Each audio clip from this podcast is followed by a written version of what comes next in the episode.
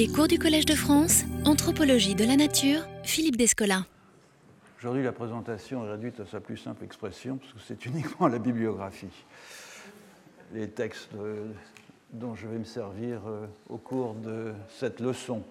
Je n'ai pas encore déposé la bibliographie des premières leçons euh, sur le site de la chaire, mais je promets qu'avec celle-là, je vais le faire la semaine prochaine. Lors de la dernière leçon, j'avais commencé à aborder la figure du roi sacré ou du roi divin,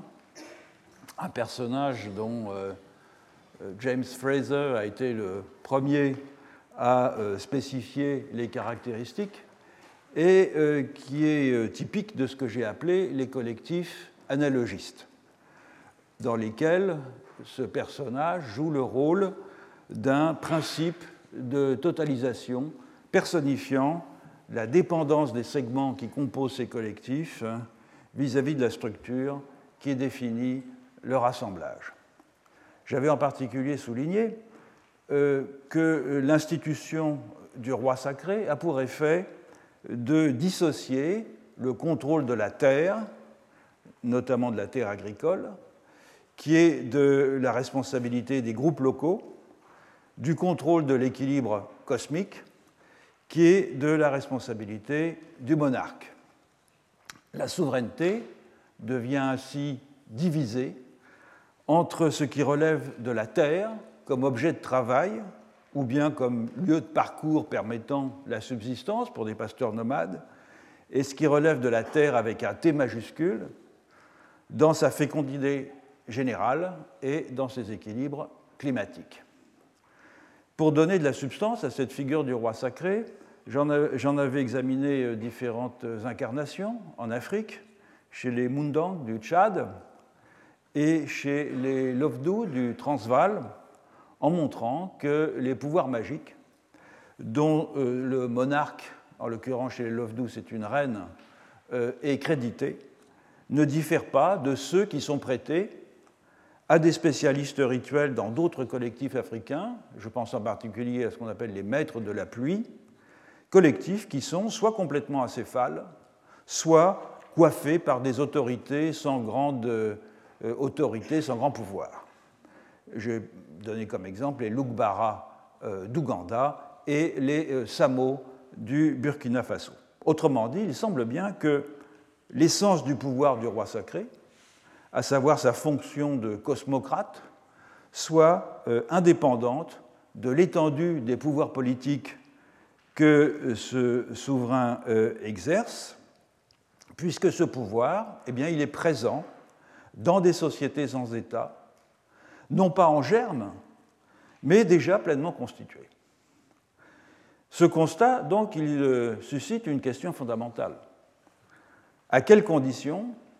peut-on passer d'une figure représentant le bien-être de sa communauté, sans exercer pour autant de pouvoir effectif, à la figure d'un roi exerçant une réelle souveraineté sur ses sujets, sinon sur la terre qu'ils occupent.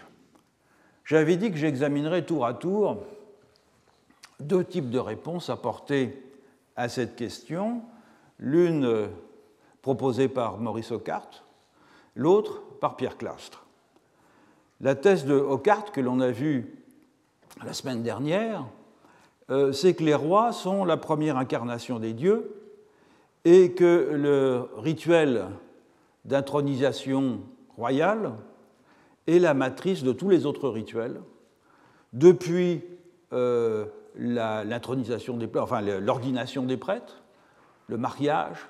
les rites de passage, etc. Et c'est, euh, selon euh, l'organisation rituelle de la royauté qui euh, fournit l'armature de l'organisation administrative de l'État quand l'État émerge puisque la séparation des fonctions entre les euh, différents assesseurs liturgiques du roi fournissent, selon Ockart, la base de la séparation entre les pouvoirs politiques, religieux, militaires, juridiques, économiques, etc. Donc l'hypothèse est très féconde même si Ockart ne l'appuie guère sur des données empiriques, mais elle est structurelle, elle n'est pas causale. La cause de cette transposition de l'organisation liturgique à l'organisation administrative, euh, la voie dans l'accroissement démographique qui rend nécessaire, selon lui, la création d'un appareil administratif apte à euh, gérer de grands effectifs de population. Or, j'avais fait remarquer que dans le cas des sociétés segmentaires, qui sont caractéristiques de ce que j'ai appelé les collectifs analogistes, cette nécessité ne se faisait pas sentir de façon automatique. Les sociétés segmentaires les plus prototypiques, celles que l'anthropologie a retenues comme modèle de ce qu'est une société segmentaire, à savoir les sociétés nilotiques du sud du Soudan, connaissent même un mouvement inverse, puisque c'est la moins populeuse de ces euh, populations, euh, les Chilouks, qui représentent environ 300 000 personnes, qui est coiffée par un roi sacré, tandis que euh, les plus populeuses, les Nuers, plus ou moins 2 millions de personnes, et surtout les Dinka, plus ou moins 4 millions, ne le sont pas. Donc la question de l'émergence d'un pouvoir politique coercitif dans une société acéphale, à laquelle euh, ne répond pas vraiment, a également été posée par Clastre. Même si ce qu'il appelle euh, les sociétés euh, indiennes, tout entières mobilisées contre l'émergence de l'État, sont en réalité pour lui ce que j'appelle moi des collectifs animistes d'Amazonie. Cela dit, la figure de l'État pour Clastre ce sont les collectifs analogistes des Andes, c'est-à-dire, d'une certaine façon, c'est pour lui la forme pervertie de la sociabilité amérindienne, dans laquelle un individu s'est détaché du corps social pour euh, exercer un pouvoir despotique. C'est donc ce que nous allons examiner aujourd'hui, l'anthropologie politique de, Clastre, en commençant par relever euh, un paradoxe. Alfred Adler, dont j'ai parlé euh, lors de la leçon précédente, et dont j'ai évoqué donc les travaux sur la, royauté sacrée des Mundang, et Pierre Clastre étaient intellectuellement proches. Euh, c'était tous les deux d'anciens militants communistes qui avaient euh, très tôt dénoncé les crimes du stalinisme, qui étaient influencés par Claude Lefort et par le mouvement Socialisme et Barbarie, euh, ils ont l'un et l'autre participé à la création de la revue Libre, dont euh, l'orientation générale était euh, inspirée précisément par Lefort et par Cornelius Castoriadis également, et par l'ambition de proposer une réflexion politique rénovée à égale distance du marxisme dogmatique et de la pensée libérale. Donc Adler et Clastre ont participé d'ailleurs l'un et l'autre à un numéro de la revue Libre, un numéro très intéressant qui est consacré à la question de l'État, à la question de l'État vue par, disons, l'anthropologie politique, dans lequel Adler développe l'idée dans un article qui s'appelle Faiseur de pluie, faiseur d'ordre, euh, que le pouvoir du chef ou du souverain est en Afrique de nature sacrée plutôt que directement politique, tandis que Clastre, dans l'article qu'il euh, écrit, euh, dans ce même euh, numéro, qui s'appelle Archéologie de la violence, et parlant, lui, des sauvages, ce qu'il appelle les sauvages en général, mais en réalité il s'agit des Amérindiens des basses terres d'Amérique du Sud, Clastre argumente que la guerre y est le principal moyen pour maintenir la société, ce qu'il appelle la société primitive indivisée, car euh, la guerre empêche quiconque de s'élever au-dessus des autres. Et d'une certaine façon, Clastre et Adler, euh, chacun dans, son article, euh, parlent de la même chose, mais dans des contextes ethnographiques bien différents. Et cette chose, c'est, au fond, la question quels sont les moyens employés par des sociétés sans État pour contenir ou pour prévenir le surgissement d'un pouvoir solitaire, pour prévenir ou pour contenir la division de la société entre un despote représentant la totalité du corps social et le reste de ses membres qui sont sous son pouvoir. La solution africaine, disons, que présente euh, Adler consiste à séparer le roi divin de l'exercice effectif du pouvoir,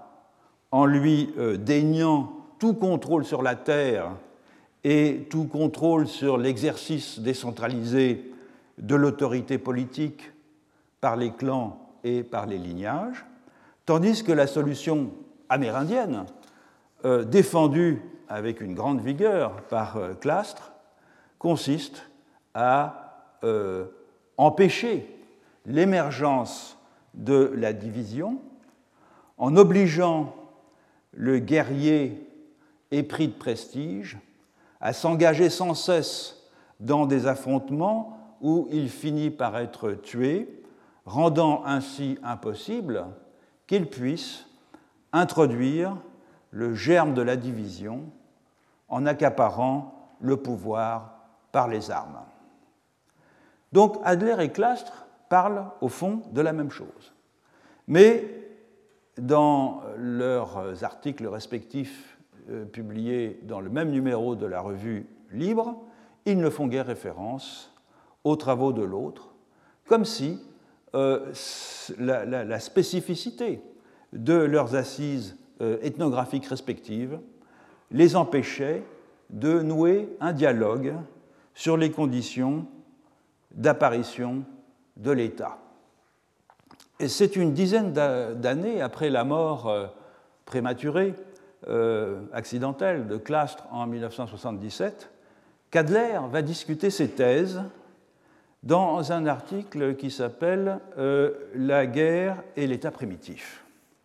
Je voudrais donc revenir sur cet article, sur cet article qui est d'une certaine façon euh, l'amorce d'une discussion euh, posthume qui n'a pas eu lieu, en, tout cas du, vivant de Clastre.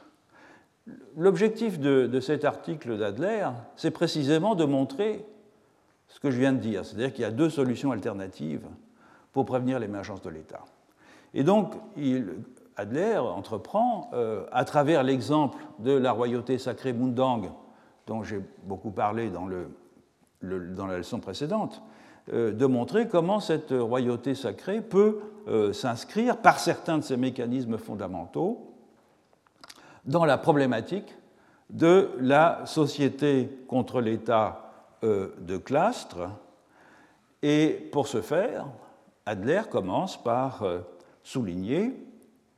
que le roi Mundang, je crois que je l'avais déjà dit, n'exerce pas de fonction régalienne associée euh, à l'État, et notamment euh, l'administration de la justice,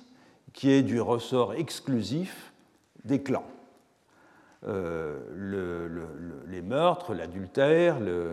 les vols sont euh, vengés selon la logique de la vendetta.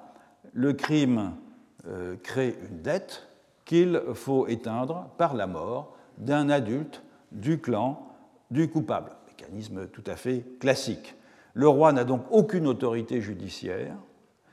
ni euh, de force publique pour la faire respecter. Il peut cependant, dans certains cas, donner asile dans son palais à un criminel qui devient alors un homme du roi, un homme lige. Le roi, Mundang, est donc le seul personnage hors clan. Et euh, Adler écrit Si l'État, comme le pense Clastre, prend naissance dans la division qui sépare les détenteurs du pouvoir du reste de la société, les Mundang semblent bien avoir recherché la division minimale compatible avec l'existence d'une royauté. Car seul le clan possède le cadre conceptuel où s'inscrivent les valeurs du groupe, seul le clan euh, contient les forces visibles et invisibles capables d'assurer et de protéger l'existence sociale et juridique des personnes. En échange, le roi, il apporte, on l'a vu, la sécurité métaphysique, disons, euh, c'est-à-dire une puissance qui, à l'origine, n'est liée à aucune volonté politique, mais qui, une fois constituée, ne demande qu'à s'accroître. C'est ça la question.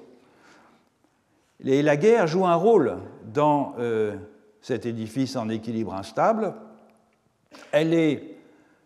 euh, sous la responsabilité du roi, soit pour des opérations défensives contre les euh, chefferies et principautés des environs, qui, dans le cas Mundang, sont des peuls pour l'essentiel, soit pour les raids et pour les razzias euh, menés contre des tribus voisines, qui sont des expéditions qui ne, seraient, qui ne servaient qu'à enrichir le roi en lui procurant des femmes du bétail, des captifs pour le palais et des esclaves à troquer. Or, et Adler est très euh, clair sur cette question, ni la puissance de l'instrument militaire dont il disposait, ni la facilité des proies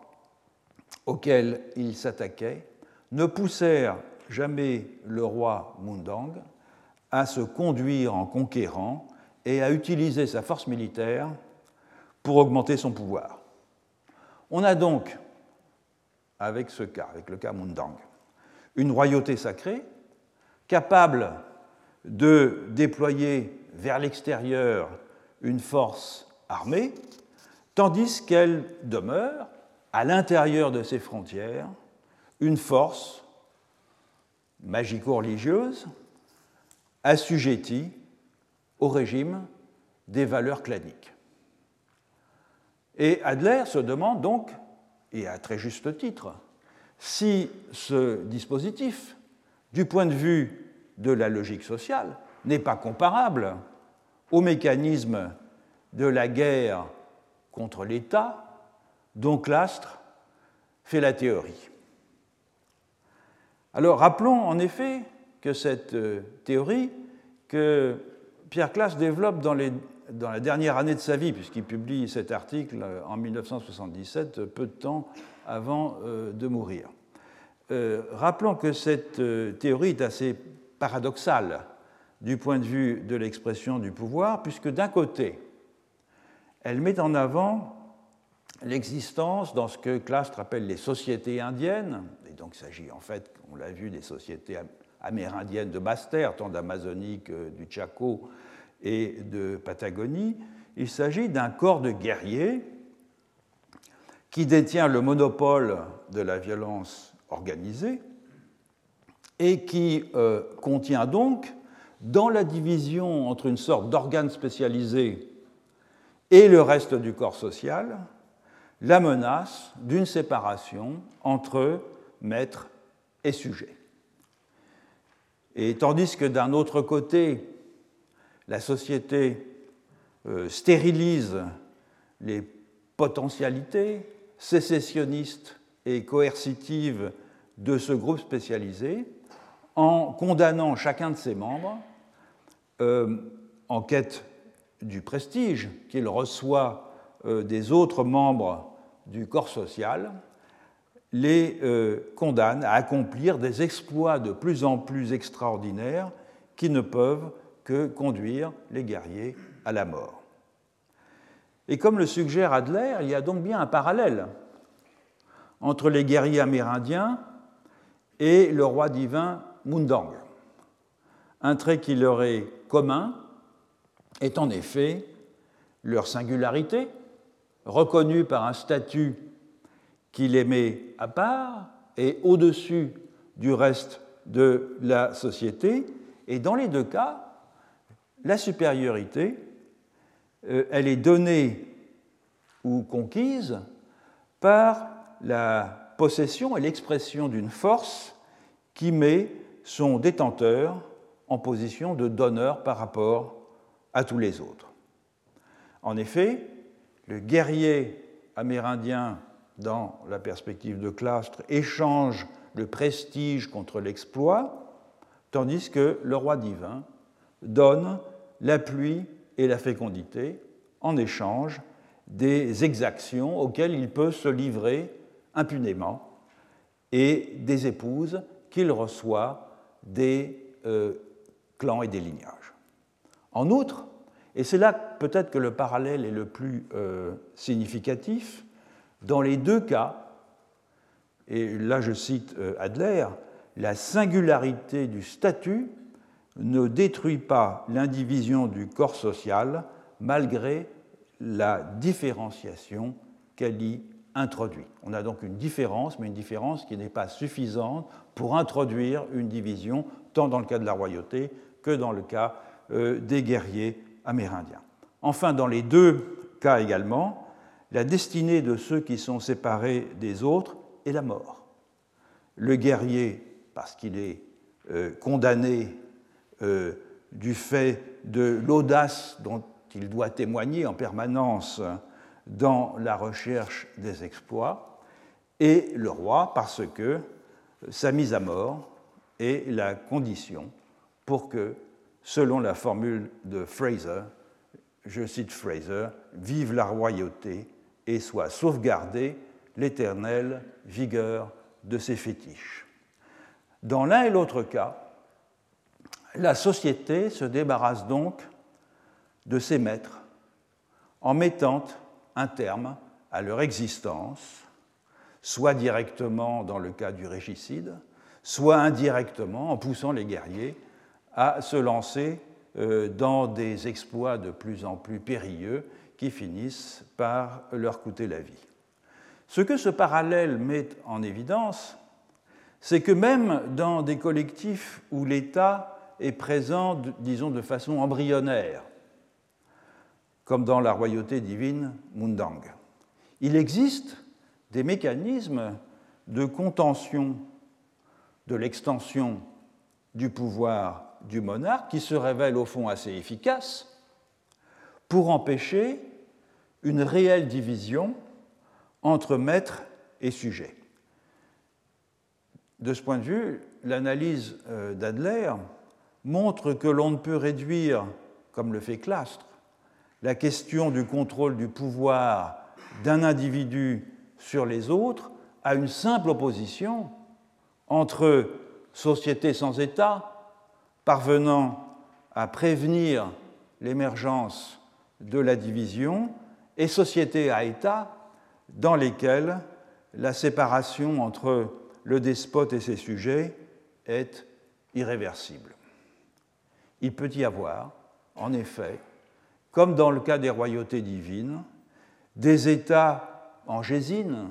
ou à peine euh, constitués qui parviennent néanmoins à circonscrire la puissance du souverain dans un registre particulier qui est la reproduction symbolique des conditions de la vie, l'empêchant ainsi de convertir cette puissance en un pouvoir absolu. Alors, si les mécanismes œuvrant à l'indivision de la société sont analogues dans la royauté divine et dans les sociétés acéphales amérindiennes. Et si ce n'est donc pas l'État qui, en tant que tel, organise la division entre un maître et ses sujets, d'où provient cette division? Étant entendu que la croissance démographique, comme on l'a vu à propos euh, des sociétés nilotiques ne fournit pas véritablement une réponse satisfaisante. Alors pour mieux qualifier cette euh, question, il faut revenir à l'anthropologie politique euh, de Clastre euh, pour réfléchir à la façon dont il a théorisé au fond cette question, il a discuté avant euh, de développer l'idée que la guerre est une machine pour prévenir le surgissement de la division euh, dans la société primitive. En effet, Clastre avait assigné cette fonction de prévention, de contention du surgissement d'un pouvoir séparé. Euh, auparavant, il l'avait assigné à la figure du chef sans pouvoir, C'était l'argument central de son article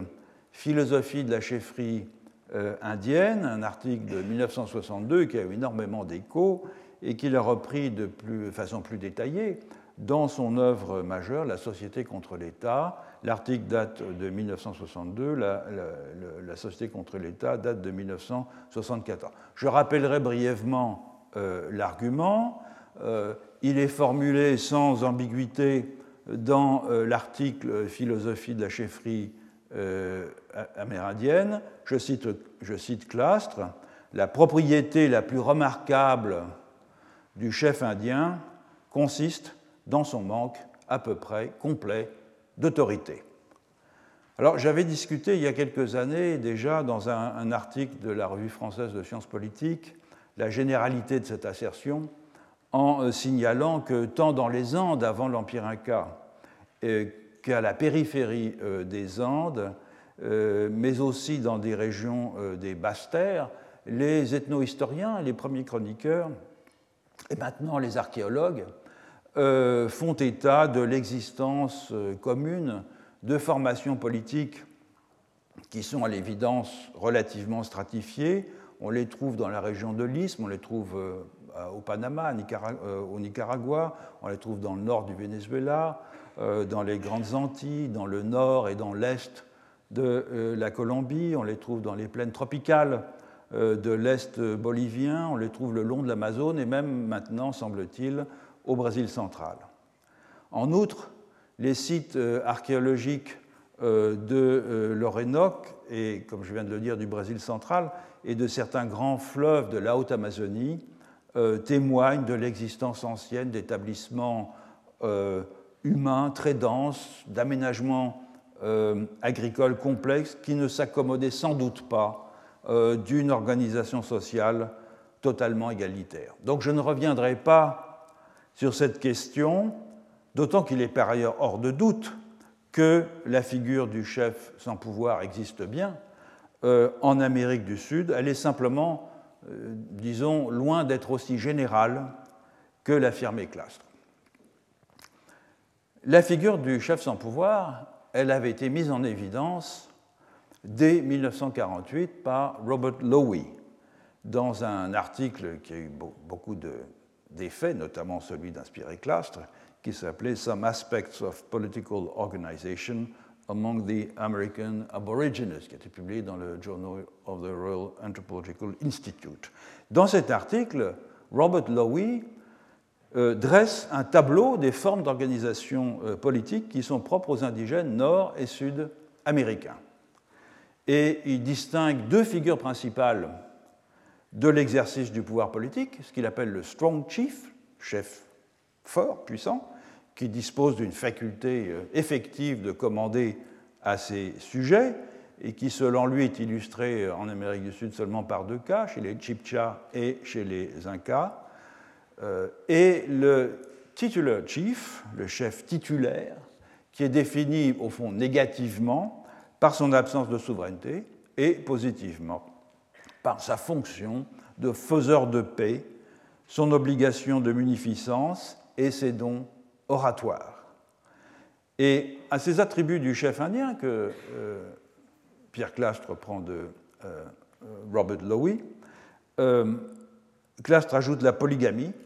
qui serait une sorte de compensation offerte au leader pour les responsabilités qu'il assume, en même temps que le moyen pour lui d'assurer ses obligations de générosité grâce au travail de ses épouses. Alors c'est un trait qui est loin d'être aussi commun la polygamie que le, précédent, mais euh, par ailleurs il est certain que le titular chief, le chef sans pouvoir, le chef titulaire si vous voulez, tel qu'il est originellement défini par Lowy, correspond à une réalité très commune dans les basses terres d'Amérique du Sud, que ce soit dans les Guyanes, au Brésil central, dans le Haut-Xingu, euh, dans une partie euh, du Chaco. Donc, il est indubitable que le chef généreux, beau parleur, impuissant aussi, existe bel et bien en Amérique du Sud, en certains lieux et à certaines époques. Est-il pour autant la figure unique où se manifeste la sphère du politique? En effet, bien qu'il s'inspire de la définition de la chefferie proposée par Lowy, Clast démarque de la perspective évolutionniste au sein de laquelle Lowy avait inséré cette définition. Dans le tableau que Lowy propose de l'organisation politique des euh, aborigènes américains, Lowy s'intéresse à toutes les formes possibles d'exercice de l'autorité et il ne considère donc pas que la chefferie soit euh, nécessairement le seul lieu où se manifeste le politique. Et pour donner un sens à l'hétérogénéité euh, des formes d'organisation euh, politique amérindienne, il construit un système de différence de degrés sur une échelle d'autorité qui comprend également des modes d'expression d'un pouvoir purement religieux ou d'un pouvoir économique. Cette progression euh, hiérarchique du simple au complexe, qui est le, signal en quelque sorte de la pensée évolutionniste, fonctionne pour Lowy comme un schéma hypothétique de l'évolution des formes politiques sur le continent. Et donc, à cette différence de degré que Lowy avait mise en avant, Clast va opposer une radicale différence de nature entre l'État d'un côté et la chefferie sans pouvoir de l'autre. La chefferie sans pouvoir devenant la synthèse euh, de la sphère politique dans les sociétés sans État, puisque c'est par l'impuissance du chef que les sociétés amérindiennes auraient, seraient parvenues à exclure le pouvoir politique et en le transformant en quelque sorte en un horizon immanent au groupe. Et évidemment, c'est du point de vue euh, de Clastre, ce passage de la différence de degré chez Lowy à une différence de nature, c'est euh, une façon d'accorder un privilège considérable à l'institution de la chefferie indienne comme condition de possibilité de la mise à distance du pouvoir coercitif. Or, ce terme général de chefferie amérindienne recouvre de fait des situations beaucoup plus diverses que la simple distinction entre titular chief et strong chief, entre un chef avec un pouvoir effectif et un chef titulaire, que Clastre avait reprise de Lowy car il existe des différences notables entre les hommes ayant atteint, disons, une certaine éminence parmi les Indiens des basses-terres. Certains sont des stratèges qui mènent des expéditions guerrières. D'autres sont des leaders de factions. D'autres encore sont des représentants du groupe local dans ses euh, rapports euh, au monde extérieur. Ou bien ce sont des intendants qui planifie euh, certaines des activités économiques de la collectivité. En outre, de nombreuses sociétés amérindiennes, des basses-terres, tout particulièrement dans la frange euh, subandine, donc en Amazonie euh, occidentale, sont tout simplement dépourvues de chef. Le cas Givaro, qui est cité par Clastre à plusieurs reprises et que j'ai eu le plaisir de connaître personnellement, euh, est à cet égard tout à fait exemplaire.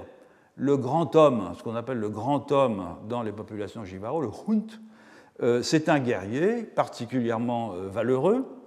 qui, grâce à son charisme, grâce à son intelligence tactique, est capable de constituer des coalitions militaires, temporaires, mais les membres de la faction dont il constitue le pivot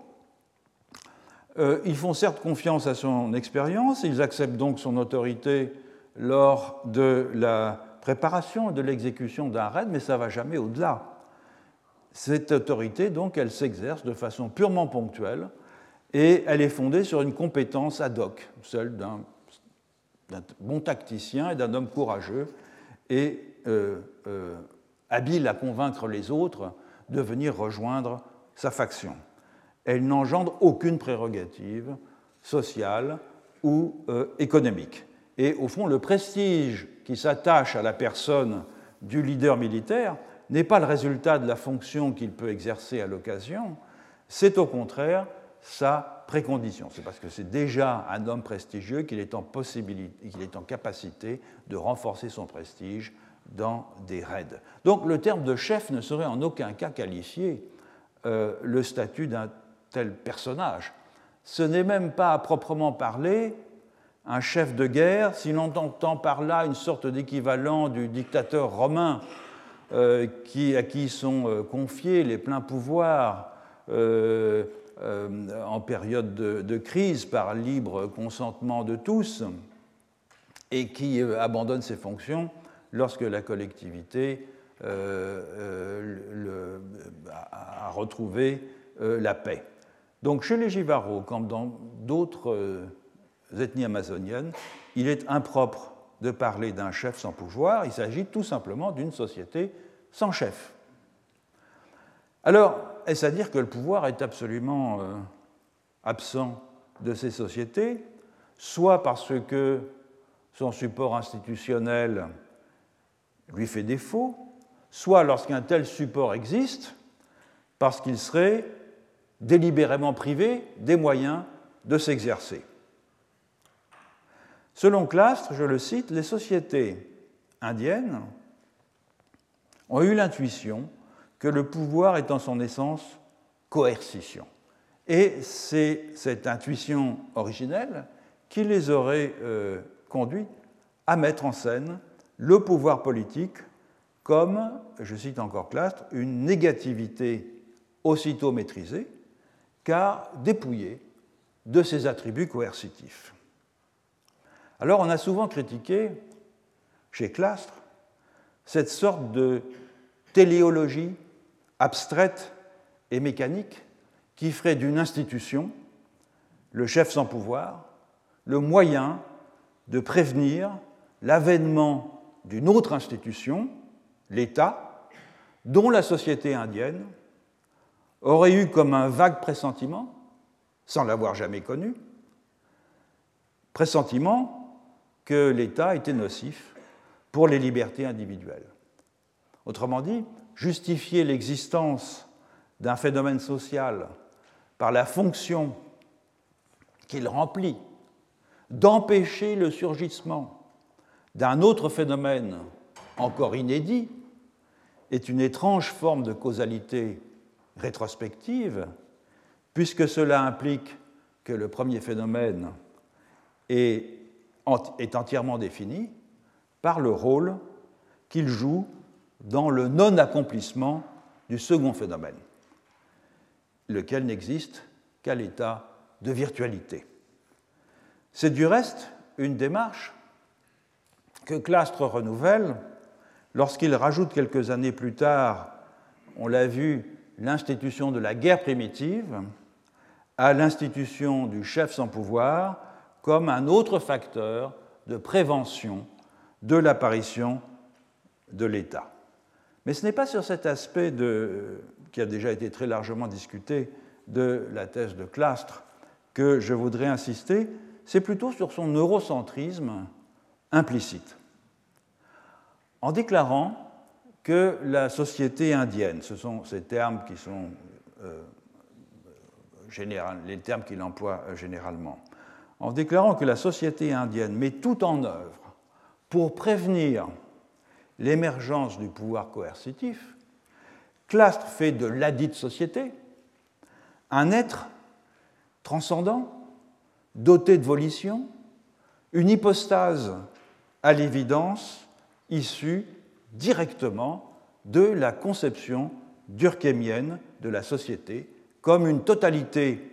supérieure et extérieure aux individus, une personne morale dont les besoins et les fins sont d'une certaine façon hétérogènes à ceux des membres qui la composent, donc une entité autonome, animée par un intérêt collectif spécifiquement social, qui serait plus et autre chose que la somme des volontés particulières. C'est peu de dire que cette conception transcendante de la société est étrangère à la façon dont les collectifs amérindiens se conçoivent eux-mêmes. C'est une entité ontologique d'un genre nouveau, une entité qui signe l'avènement de la sociologie moderne et que Durkheim lui-même, son inventeur, n'hésite pas à contraster avec des conceptions plus anciennes de la société, telles celles que Rousseau s'en faisait, comme simplement la réunion des citoyens. Dans un article euh, sur le contrat social de Rousseau que j'ai euh, mentionné dans la bibliographie, que je vous invite à lire parce qu'il est passionnant de ce point de vue-là, euh, Durkheim compare en effet la conception qu'il se fait lui-même de l'utilité collective, déterminée en fonction de l'être social considéré dans son unité organique, avec l'intérêt commun tel qu'il s'exprime chez Rousseau,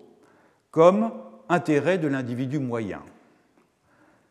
Intérêt de l'individu moyen qui donne corps à une volonté générale par l'addition de ce qui est utile à chacun.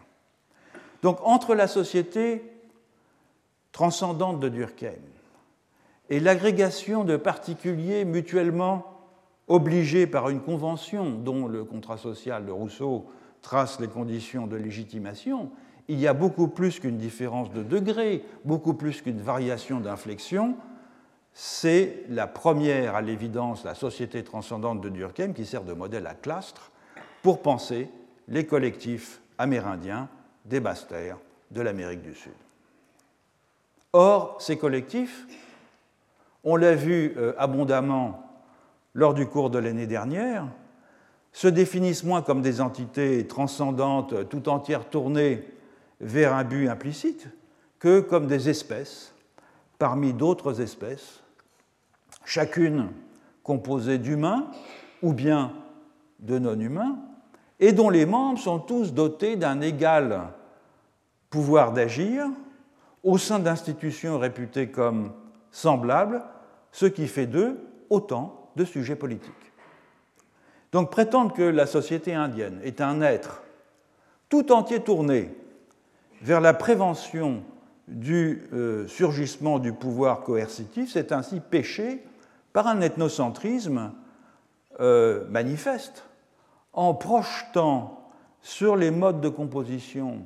des collectifs amérindiens une conception de la société qui ne se met en place en Europe qu'à la fin du XIXe siècle.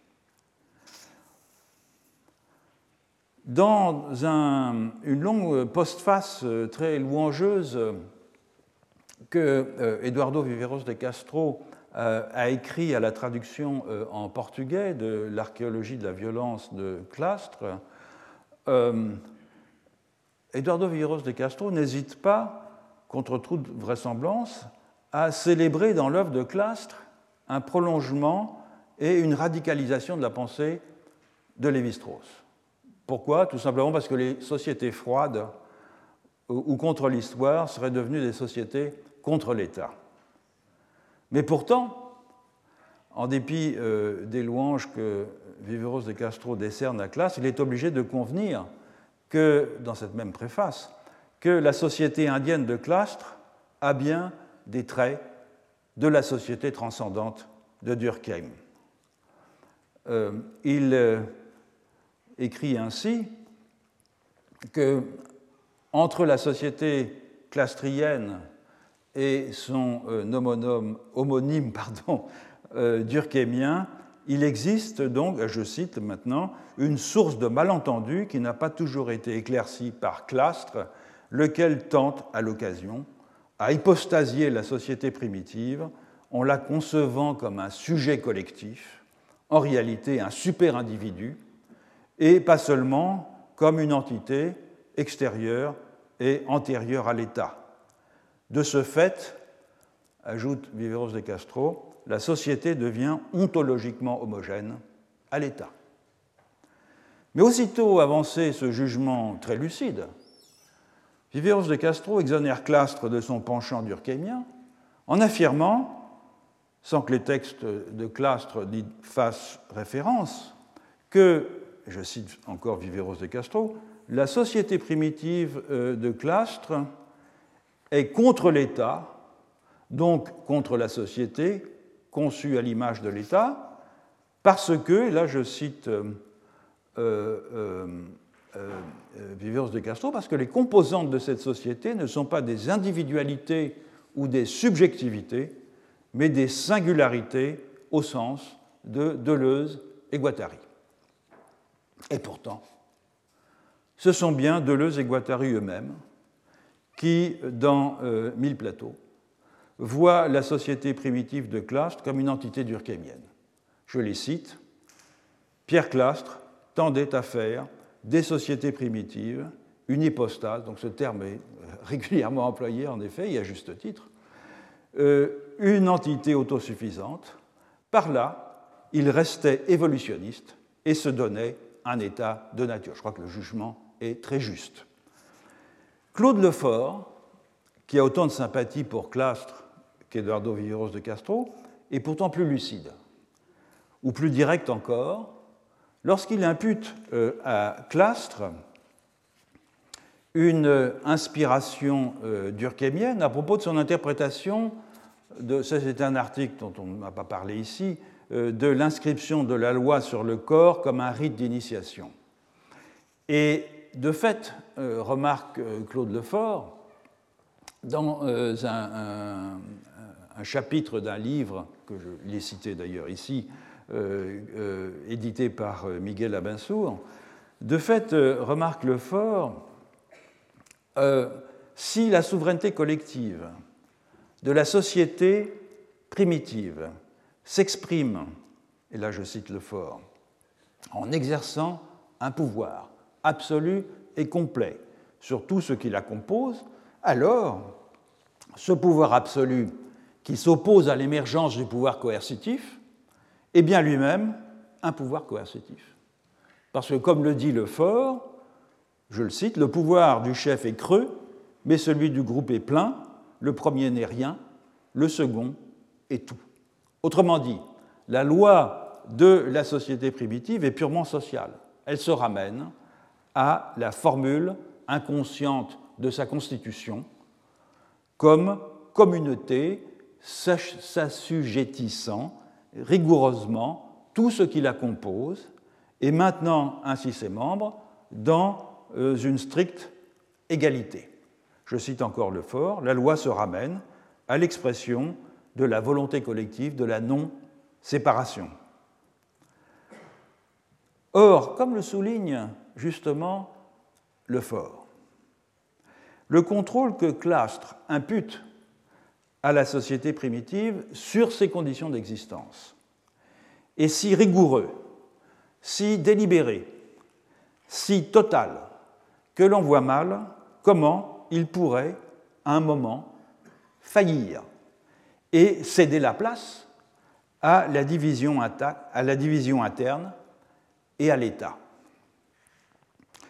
Des causes possibles que Clastre évoque à propos de la transformation du pouvoir politique chez les Tupis Guarani, en particulier le pouvoir religieux des prophètes, l'accroissement du pouvoir des chefs traditionnels et l'expansion euh, démographique, euh, aucun de ces facteurs ne semble en mesure d'ébranler une société primitive aussi fonctionnellement solide. Comme le dit euh, Lefort, l'auteur de la société contre l'État nous a mis en présence d'un système à ce point clos que nul événement ne semble susceptible de l'ébranler. Or, c'est non seulement la conception durkheimienne de la société primitive avancée par Clastre, qui me paraît très euh, ethnocentrique, est ethnocentrique également son imputation aux Amérindiens d'une conception du pouvoir qui est étonnamment identique à celle qu'on propose la philosophie politique occidentale. Car le pouvoir n'est pas nécessairement euh, euh, définissable par sa dimension coercitive. Il n'implique pas nécessairement de commander, de faire respecter ses volontés, d'imposer l'obéissance. Il n'est pas nécessairement l'expression de la volonté d'un seul contre la volonté générale. Et de fait, lorsque des ethnologues américanistes ont employé le terme de pouvoir pour désigner une réalité euh, indigène dans un collectif acéphale, c'était toujours pour qualifier la capacité d'un individu à établir par des moyens, disons, magico-religieux, des relations privilégiées avec des non-humains, les plantes, les animaux, les esprits, au point d'en devenir parfois leur mandataire, ou bien signale aussi la capacité de certaines personnes à exercer un contrôle sur le bien-être ou sur l'infortune euh, de leurs concitoyens. Et donc la plupart des collectifs amérindiens expérimentent quotidiennement un pouvoir sans doute moins abstrait que la négation de l'autorité politique par la chefferie impuissante. C'est le pouvoir très réel et que s'arrogent un peu partout dans le monde les rois divins d'être les médiateurs entre une communauté et les non-humains qui sont la condition de leur bien-être, une fonction d'intermédiaire qui est remplie dans les collectifs amazoniens par des chamans et par des, certains spécialistes rituels. Et pourtant, cette idée, elle était présente dans euh, l'article de Lowy, lorsqu'il posait le problème des manifestations de l'autorité hors de la sphère de la chefferie, en spécifiant les deux domaines où ces manifestations se donnent à voir le plus couramment. En premier lieu, il notait que les cas les plus remarquables de l'exercice d'un pouvoir plein et entier apparaissaient à l'occasion de la coordination ou de la planification d'entreprises économiques dans laquelle l'intérêt euh, collectif doit être sauvegardé face à des initiatives individuelles euh, intempestives. Ainsi citait-il par exemple le cas des Apinaillés du Brésil, parmi lesquels un représentant de chaque moitié, société à moitié, euh, est chargé d'accomplir les rituels de plantation, mais surtout chargé de punir quiconque ira récolter avant la période appropriée. Autrement dit, le pouvoir coercitif de ces maîtres de culture est sans commune mesure avec l'autorité du chef officiel, parce que contrairement à lui, ils peuvent en effet punir les contrevenants avec une extrême brutalité et par exemple ravager leur maison. Mais c'est surtout le rôle des facteurs religieux dans l'établissement et le renforcement de l'autorité politique qui a retenu l'attention de Lowy. Il y voit l'élément décisif qui permet d'expliquer, dans une séquence évolutive, le passage des chefferies sans pouvoir aux structures politiques plus complexes. Alors on n'est pas obligé de le suivre, bien évidemment, dans cette euh, euh, évolution euh, conjecturale, mais les, les, les, faits qu'il mentionne sont intéressants. Euh, Lowy évoque les nombreux cas, par exemple, où le chef est aussi un chaman, et il montre que cette conjonction des fonctions engendre une, une consolidation tout à fait notable du pouvoir politique. Mais évidemment, ce sont surtout les mouvements messianiques qui lui paraissent, à Lowy, euh, manifester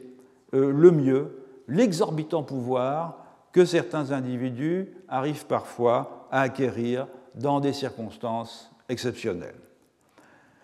Le prophétisme Tupi-Guarani que j'ai évoqué euh, lors du cours de l'année dernière en offre une très bonne illustration. Je rappellerai donc dans ce prophétisme qui a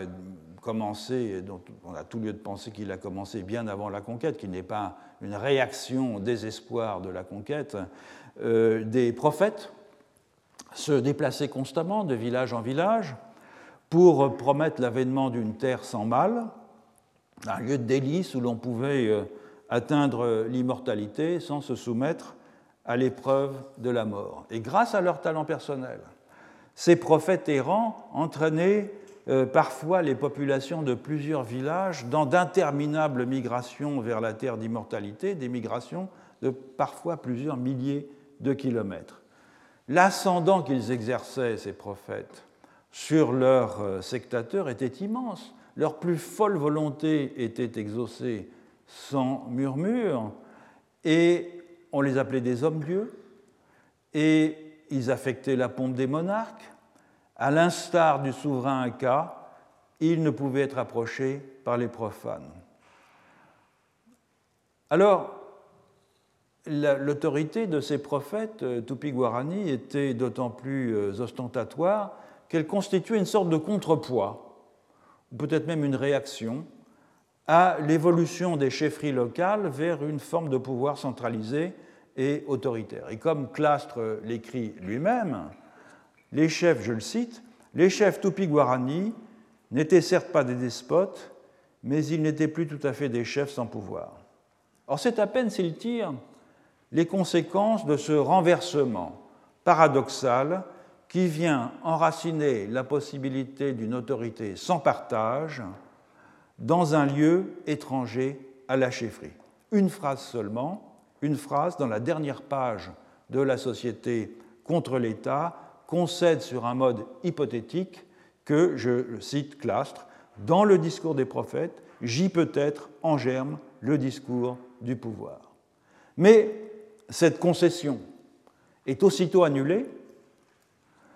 Elle est aussitôt annulée lorsque Clastre définit le prophétisme ou réduit le prophétisme à une sorte de manifestation particulière de l'effort permanent des sauvages pour empêcher les chefs d'être des chefs. En bref, il le réduit, le prophétisme, à un sursaut de la société contre l'État. Comme si les prophètes Tupi-Guarani étaient une sorte d'émanation naturelle, un antidote secrété par une société euh, indienne indivise et transcendante afin de s'opposer à la possible consolidation des pouvoirs du chef traditionnel, alors que tout indique au contraire que ces personnages hors du commun qui étaient les prophètes disposaient d'un pouvoir exorbitant d'ordonner la vie de leurs concitoyens et de leur imposer leur volonté par un mélange d'autorité charismatique et de persuasion. Donc du point de vue d'une théorie du politique, ce qu'il faut euh, interroger ici n'est pas tant qu'une réaction prophétique ait pu se produire dans un monde, euh, dans le monde Tupi-Guarani, en réponse euh, possible au prodrome de l'émergence d'une chefferie plus structurée, mais bien qu'un pouvoir de nature religieuse, c'est-à-dire fondé sur la capacité d'un individu ou d'un groupe de passer pour la euh, condition du bien-être mondain ou du salut ultramondain de ses concitoyens, et pu ce pouvoir devenir le fondement d'une autorité politique euh, effective. Je ne vais pas euh, ici euh, faire le détail de tous les références ethnographiques qui montrent à quel point, dans certains cas, les chefs, les chamans plutôt amazoniens peuvent être vus comme posséder un pouvoir de cette nature. Je me contenterai de citer un collègue Jean-Pierre Chomet, qui est un des meilleurs spécialistes du chamanisme amazonien, qui a étudié en particulier le chamanisme d'une population qui s'appelle les Yaguas, et qui, euh, en conclusion d'une analyse qu'il propose du statut respectif euh, des chefs et du euh, chaman, du chef et du chaman chez les Yaguas, fait la remarque suivante qui rejoint tout à fait mon propos, je crois que je l'ai cité ici d'ailleurs, oui, Chomey. Euh, je le cite, le fait que l'exercice potentiel du pouvoir soit du côté des chamans et non des chefs incline à penser que l'essence même du pouvoir politique est religieuse et que c'est peut-être la seule forme possible de pouvoir dans une société dépourvue d'un organe politique effectif. Donc, l'un des attributs les plus communs du chaman amérindien, c'est cette fonction de contrôle symbolique exercée sur certaines ressources matérielles ou idéales dont dépend l'existence collective. Et ce statut, à part, lui ouvre un droit à la polygynie autant qu'à qu'à son congénère, le chef impuissant. Mais contrairement au chef impuissant qui déploie euh, ses talents oratoires devant un public indifférent, le chaman est toujours assuré d'un auditoire attentif. Est-ce qu'il s'agit d'un véritable pouvoir politique Non, si l'on considère, avec le clastre de la société contre l'État, que le politique se résume à exercer ou à exorciser la coercition. Oui, si l'on pense que la faculté d'apparaître comme la condition de la reproduction harmonieuse de la société est une composante fondamentale du pouvoir dans toutes les sociétés prémodernes. Alors il est vrai que Clastre, peu avant de disparaître, avait changé d'avis sur cette question. Influencé par Marcel Gaucher et par l'article que Gaucher avait publié dans la revue Libre, toujours en 1977, La dette du sens et l'origine de l'État. En effet, Clastre, dans un article qui paraîtra dans la Revue française de sciences politiques peu de temps avant sa mort accidentelle, fait référence à la thèse de Gaucher pour répondre à une critique qui, lui avait été adressée par Pierre euh, Birnbaum. Pierre Birnbaum, qui historien, sociologue, euh, politiste, avait avancé l'idée que la société primitive telle que Clastre l'appréhendait ignorait la division sociale au prix d'une aliénation redoutable, qui est celle du contrôle social de tous sur chacun, et en raison aussi, je cite Birnbaum, de la prééminence de la pensée mystique et religieuse qui symbolise l'adoration du tout. La critique, au fond, est à peu près analogue à celle que Le Fort avait adressée euh, à euh, euh, Clastre. Or, rétorque Clastre, le contrôle social ne s'exerce pas sur les individus, donc c'est une réitération de la, thèse classique, mais sur un individu seulement, le chef, qui se voit donc individualisé afin que le corps social demeure indivis. Et cette indivision, elle trouve son fondement métaphysique dans ce qui est extérieur au monde social et au-delà du contrôle humain, à savoir le monde mythique, la sphère du religieux. Clastre l'écrit dans sa prose euh, vigoureuse et euh, tranchante. Euh, l'être social primitif est en rapport avec lui-même par la médiation de la religion. C'est dans cet article de le, retour, le retour des Lumières. Et la religion ici, c'est quoi? Eh bien, je le cite toujours, c'est la loi, avec un L majuscule, comme fondement légitime de la société. Et la terre natale de cette loi, c'est le temps d'avant la société, le temps mythique où les ancêtres,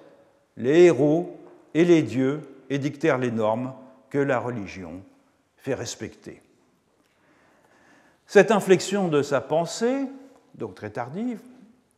Clastre déclare la devoir à Gaucher et à ce qu'il présente comme son idée originale que la société